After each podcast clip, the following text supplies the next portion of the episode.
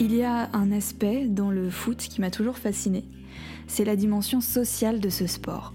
Je trouve ça merveilleux qu'ils parviennent à réunir à la fois les plus riches et les plus pauvres, les plus jeunes et les plus âgés. C'est aussi un véritable baromètre de l'époque dans laquelle il s'inscrit parce que le foot est définitivement politique.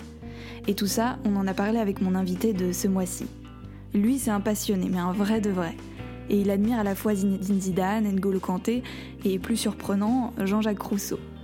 Le 15 juillet 2018, le jour de la finale de la Coupe du Monde, il était là où tout bon supporter aurait rêvé d'être, à Moscou, dans les gradins, pour assister au sacre de l'équipe de France face à la Croatie. Je l'ai trouvé fascinant parce qu'il ne se contente pas d'assister à un match, il le ressent littéralement et il voit ce que personne d'autre ne voit grâce à son pouvoir d'imagination.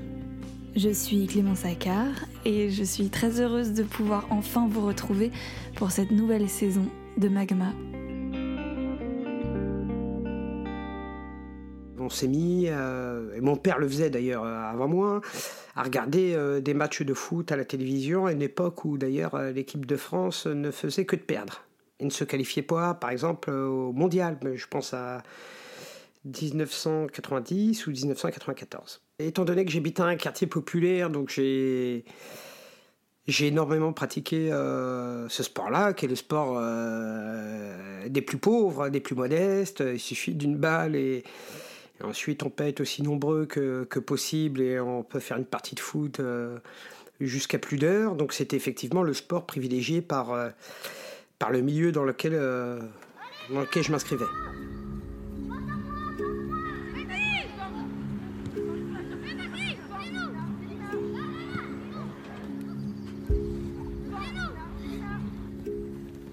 Jeune, j'étais plutôt euh, quelqu'un de, très joyeux, euh, plutôt drôle, euh, optimiste, innocent.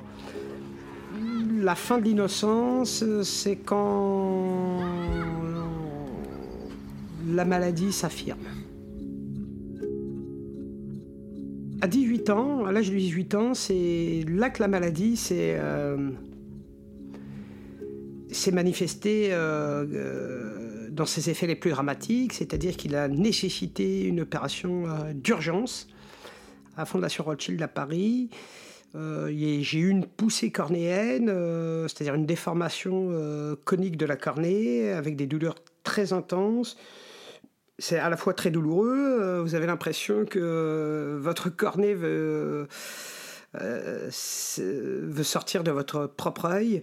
Donc ça crée des douleurs intenses, l'acuité visuelle euh, disparaît. Et en 98, en l'espace d'une semaine, euh, ça s'est très violemment accéléré.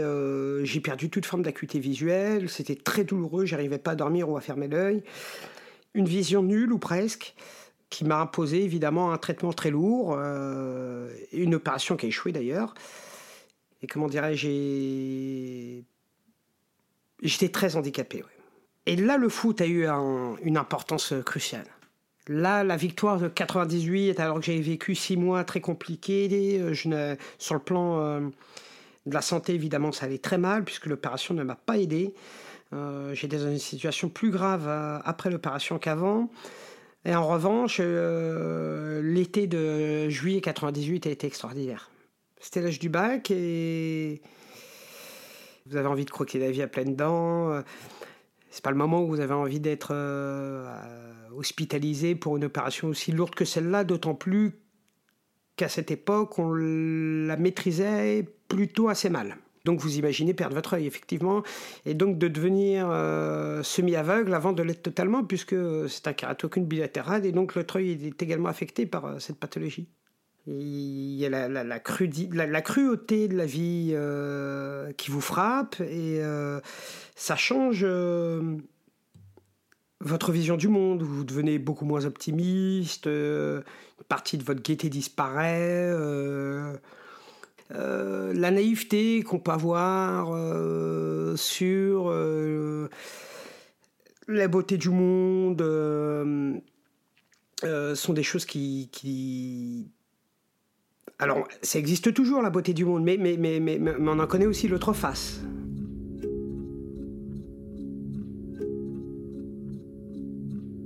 Euh, alors bizarrement, c'est au moment où je voyais le moins que je me suis mis à, lire le plus, peut-être de peur de, ne plus pouvoir lire un jour, et le foot. Donc je me suis un peu reclus euh, pendant un certain nombre de temps, qui, a quand même duré euh, plusieurs mois, voire quelques années, où je me suis mis à dévorer les livres et, alors beaucoup de littérature classique, euh, évidemment. Alors euh, tous les philosophes du 18, évidemment, euh, Rousseau, Montesquieu, Diderot, j'ai dit Voltaire, d'Alembert, mais énormément Rousseau, parce que c'est un, un, philosophe, c'est le philosophe de la sensibilité par excellence. Hein, j'ai senti avant que de penser, dit-il. donc c'est un homme du sentiment et c'est quelque chose moi qui me qui m'a beaucoup éclairé, même si c'est très à fleur de peau, Jean-Jacques Rousseau, même si c'est parfois brutal. Euh, c'est un homme qui m'a beaucoup aidé, oui.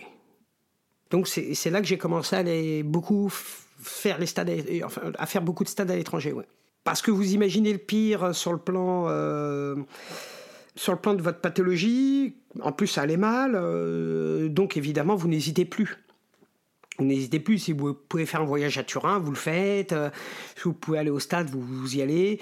C'est-à-dire que euh, tous les miasmes ou toutes les objections éventuelles qu'un homme normal se, peut éventuellement se faire, bah, je, ne me le faisais plus. C'est-à-dire que la, réflexion est aiguisée, elle est arrêtée, elle est tranchée, j'y vais. Hop, dans, trois semaines, il y a un match. Hop, je prends un billet d'avion, je vais aller jouer à Turin, je vais aller voir, je vais Zidane jouer. On se pose pas de questions. Il y a des aveugles qui vont au stade. Il est toujours bon de le rappeler. Euh, qu'est-ce qu'un aveugle vient faire au stade? Euh, Il vient voir un match de foot euh, en dépit de sa cécité. Parce qu'on peut voir un match de foot et être aveugle.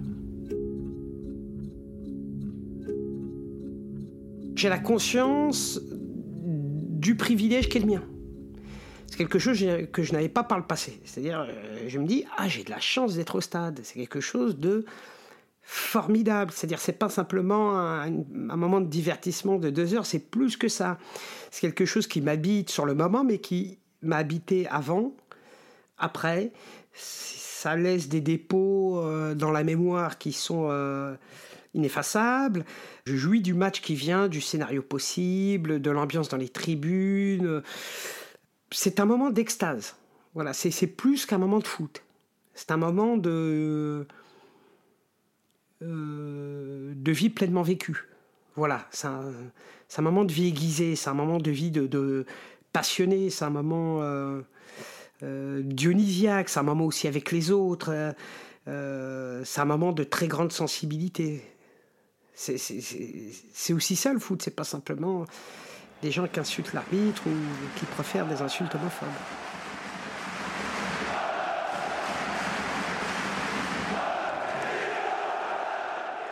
Je, voulais faire le savant et sortir un terme de, Michel Foucault, mais je l'ai oublié. Ah, c'est une voilà. Le stade est une hétérotopie, c'est-à-dire que c'est un lieu où euh, euh, les normes de la société ne s'appliquent pas. Ce sont, des lieux où l'on chante assez aisément, où un cadre commercial qui est à côté de vous va va se mettre à hurler, ce qui ne ferait pas évidemment euh, à la sortie de son entreprise.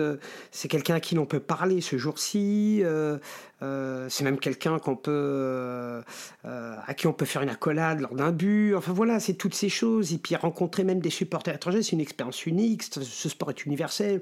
On s'aborde sans façon et, avec un goût partagé.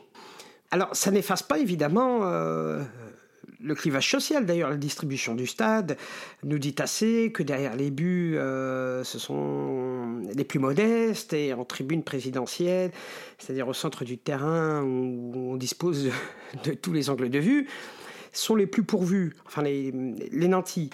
Euh, mais on dépasse pendant une heure et demie euh, ce sentiment-là, c'est-à-dire que l'unité se fait autour de l'amour pour un club. Ça me plaît beaucoup, ça. Environ deux ans avant la Coupe du Monde en Russie, la FIFA annonçait déjà le prix des billets pour assister au match, entre 105 et 1100 dollars la place en fonction de l'avancée de la compétition, sans compter bien sûr les billets d'avion, les logements et les autres frais du séjour. Et après une première phase de vente en 2017, une deuxième opportunité d'avoir des places s'est présentée début 2018, où les internautes pouvaient soumettre une demande pour assister à un match. La répartition des billets se faisait ensuite, comme il est d'usage, par tirage au sort. En fait, assez simplement, moi, dès qu'il y a la possibilité d'avoir des, billets, je le fais. Donc, euh, chaque année, que ce soit pour la Ligue des Champions, pour l'Euro, euh, pour la Coupe du Monde. Donc, je fais les tirages au sort simplement sur Internet. Donc, je me dis, s'il y a la possibilité de s'y rendre, ça serait bien. Donc, j'ai demandé pour une demi-finale et pour une finale. Mais il y a des millions de demandes. Il y a des millions de demandes euh, pour un stade qui compte 80 000 personnes. Euh, vous imaginez que 80 000 personnes, je crois, alors si je dis pas de bêtises, le contingent de place était entre 15 et 20 000 euh, pour chaque sélection, donc 20 000 pour la France, 20 000 pour la Croatie. Vous retirez le nombre d'invités, donc il, doit rester à peu près 30 000 places. plusieurs millions de demandes. Voilà, vous êtes dans les 30 000, c'est comme si vous avez gagné au loto, quoi. D'ailleurs, les, places se, revendent très très cher. Moi, par exemple, quand j'ai eu, alors c'était pas le cas pour la Coupe du Monde, mais quand j'ai eu des places pour Juventus, Real Madrid, euh, au marché noir, on me proposait 5000 livres la place. 5000 livres la place. Je n'ai jamais cédé. Donc c'est, sans sésame. Euh, donc j'ai, et puis donc voilà, je, participe au tirage au sort et puis euh, j'ai la bonne fortune m'a souri et puis j'ai eu deux places pour, pour la finale.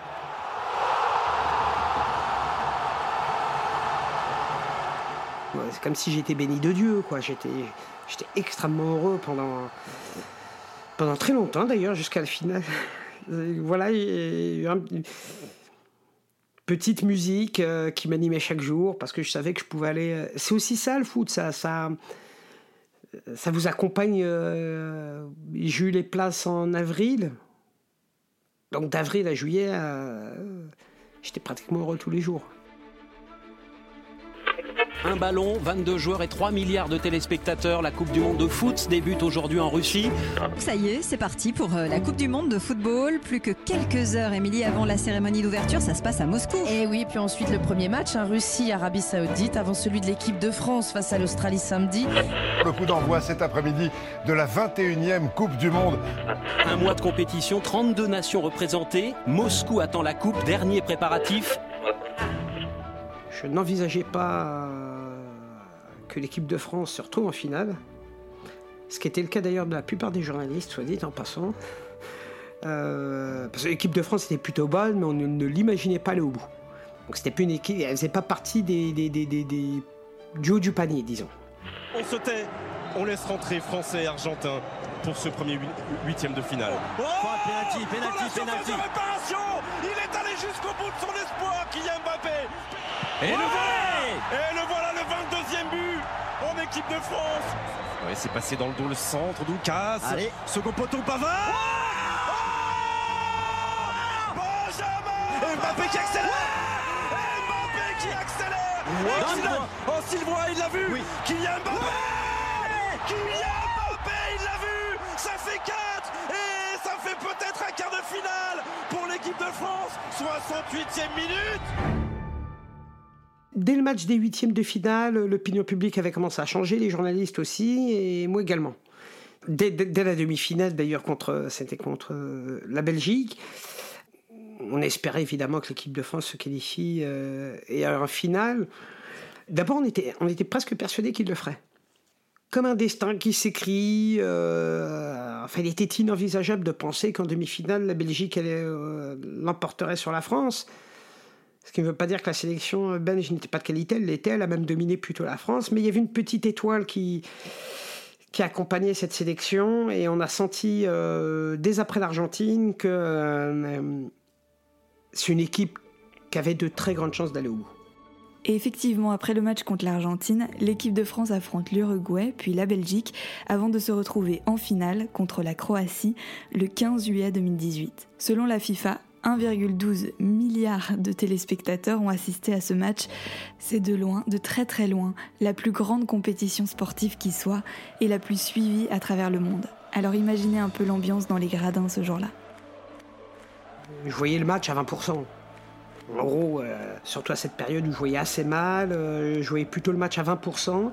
Et ce qui m'intéressait, c'était plutôt euh, le bruit de la foule, l'enthousiasme commun, le spectacle des tribunes, le bruit de la balle, le bruit de la balle. Hein. C'est pas, pas simplement la faculté auditive qui s'aiguise, c'est aussi la faculté d'imagination. on, on s'attache à des détails, on se fixe sur des choses qui paraissent banales alors qu'elles ne le sont pas. Du fait de l'acuité visuelle limitée, il y a une partie des, actions que, que j'imagine, mais sur la base d'éléments réels. C'est-à-dire, euh, si je sais que les Français sont en attaque, bon, je, vais rester. Euh, mon imagination va, va penser l'action dans le cadre euh, d'une action offensive. Et en fonction du brouhaha, à la fois du public adverse et à la fois du public français, je suis en mesure d'imaginer la possibilité de l'action qui a lieu. Par exemple, je ne voyais pas l'autre bout du terrain. Euh, mais du fait euh, du brouhaha euh, du public, j'étais en mesure de savoir si l'action était dangereuse ou si elle ne l'était pas. Y compris en anticipant le silence. Le, silence est éloquent, par exemple, c'est qu'il se passe quelque chose. C'est les palpitations du stade qui m'intéressent. C'est, c'est, sa ferveur, sa joie, ses doutes, ses angoisses, ses peurs, ses craintes. C'est ça qui m'intéresse. Ces palpitations-là, ces vibrations qui sont perceptibles pour qui veut entendre. Euh, c'est ça qui m'intéresse. Je, ne souhaite pas qu'on me commente action par action. Ça, embarrasserait l'autre et ça me porterait préjudice à moi parce que ça, nuirait à la fluidité euh, de ma présence au stade.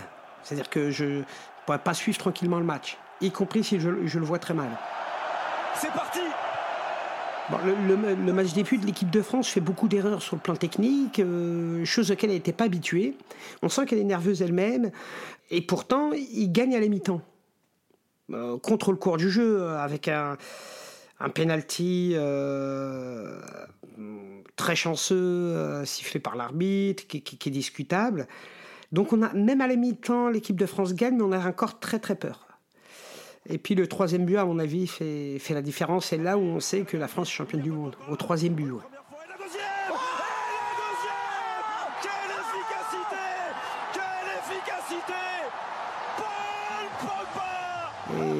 On est dans un état d'extase collective, de, de, furie euh, furieuse, on est un peu fou, un peu dingue, on chante. Euh, on fait un petit peu attention à ce qui se passe sur le terrain, euh, euh, mais pas tant que ça. Ce qui nous intéresse, c'est la victoire finale. On attend le décompte de, l'horloge. Il n'y a, plus que le titre qui est dans notre esprit et, la fête avec les, concitoyens parce qu'on était avec les Français.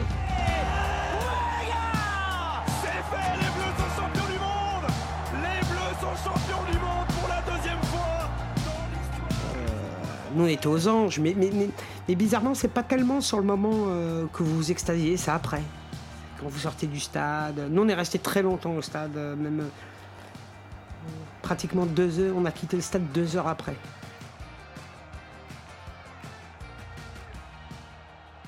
Moi, évidemment, c'est un souvenir qui reste gravé éternellement à mémoire. Évidemment, c'est des choses que je raconte. Mais paradoxalement, ça a eu beaucoup moins de force, euh, ça a beaucoup moins porté la nation euh, qu'en 98. Euh, très vite, enfin ici, au bout d'une semaine, il y a eu une affaire politique, c'était l'affaire Benalla. il y a une crise sociale qui est très violente et, donc moi je ne suis pas différent des autres, même si je suis un passionné de foot. C'est vrai que ça, même si l'épisode reste profondément gravé dans la mémoire, j'ai tellement aimé ces dix jours à, Moscou, c'était, féerique, j'ai rencontré des formidables êtres humains, euh, drôles, joviales, extraordinaires, et je, le raconterai toute ma vie, mais néanmoins, c'est assez vite retombé. Ça n'a pas eu le même impact qu'en 98. En 98, enfin, moi je me souviens entre le mondial 98 et l'Euro 2000, c'est-à-dire deux ans, ça, n'est jamais retombé. Ça n'est jamais retombé. Il y a une espèce de vente folie, euh, de liesse. Euh, mais 98, en fait, annonce le monde qui vient il n'annonce pas l'idylle, euh, euh, la France réconcilie, il, annonce les fractures qui viennent. Il annonce fractures territoriales, fractures ethniques, fractures religieuses, fractures scolaires, fractures économiques. Il annonce tout ça. Et, euh, c'est Vincent Duluc, la grande plume du, journal l'équipe, qui a dit le jour où on a parlé de la France Black Member, c'est là qu'on s'est mis à les compter. Effectivement, France 98, c'est contrairement à, l'idée bienveillante qui consistait à dire la France euh, euh, n'est représentative que dans sa diversité, l'idée était louable. Euh, c'est là qu'on a commencé à distinguer les gens par leur ethnie, paradoxalement.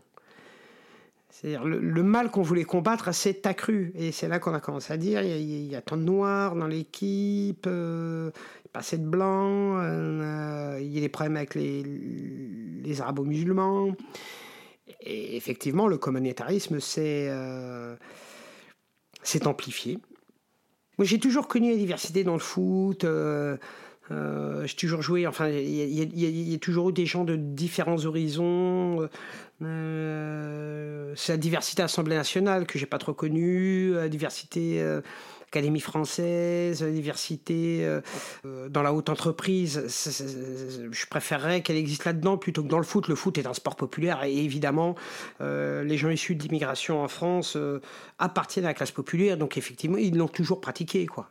Diversité a toujours eu lieu, enfin dans le foot, je veux dire, jamais posé de problème. C'est d'ailleurs le, très certainement le sport le moins raciste et le plus démocratique d'entre tous. Il s'offre à tout le monde et seule la compétence et le mérite jouent. Euh, le goût de l'effort. Euh, euh, enfin voilà, c'est ces choses-là qui sont récompensées. Il n'y a, pas de plafond de verre dans le foot, ça n'existe pas. Il n'y a personne qui pourra vous dire en France ou même à l'étranger qu'il a été discriminé. Dans le foot, je veux dire, ça n'existe pas.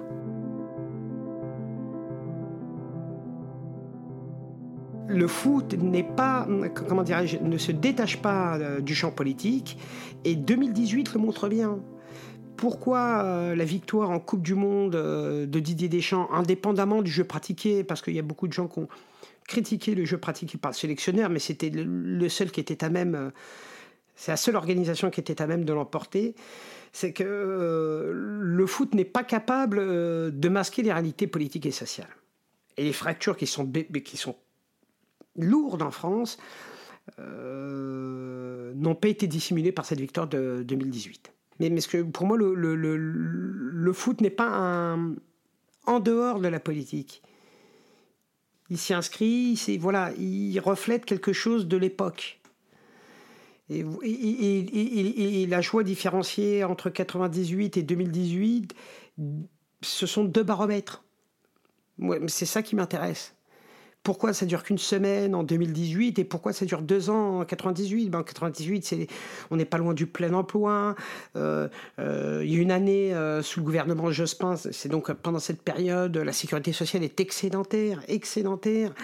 Il n'y a pas la crise. le foot dit ça. Le, foot dit voilà, voilà le baromètre de la société. ça, ne me déplaît pas que le foot le dise aussi. Moi, je lui accorde beaucoup plus d'importance que la moyenne, mais le foot ne sera jamais en mesure euh, de résoudre des problèmes politiques et sociaux. Jamais. Merci beaucoup à mon invité de ce mois-ci de m'avoir fait confiance et d'avoir accepté de raconter le souvenir de cette Coupe du Monde à mon micro. N'hésitez pas à suivre Magma sur tous les réseaux sociaux possibles, Instagram, Facebook, Twitter, tous les liens directs sont en description de l'épisode. Et si vous le souhaitez, vous pouvez m'écrire un mail sur magma.podcast.gmail.com et vous pouvez également mettre 5 étoiles sur iTunes et y laisser un commentaire. À très bientôt, salut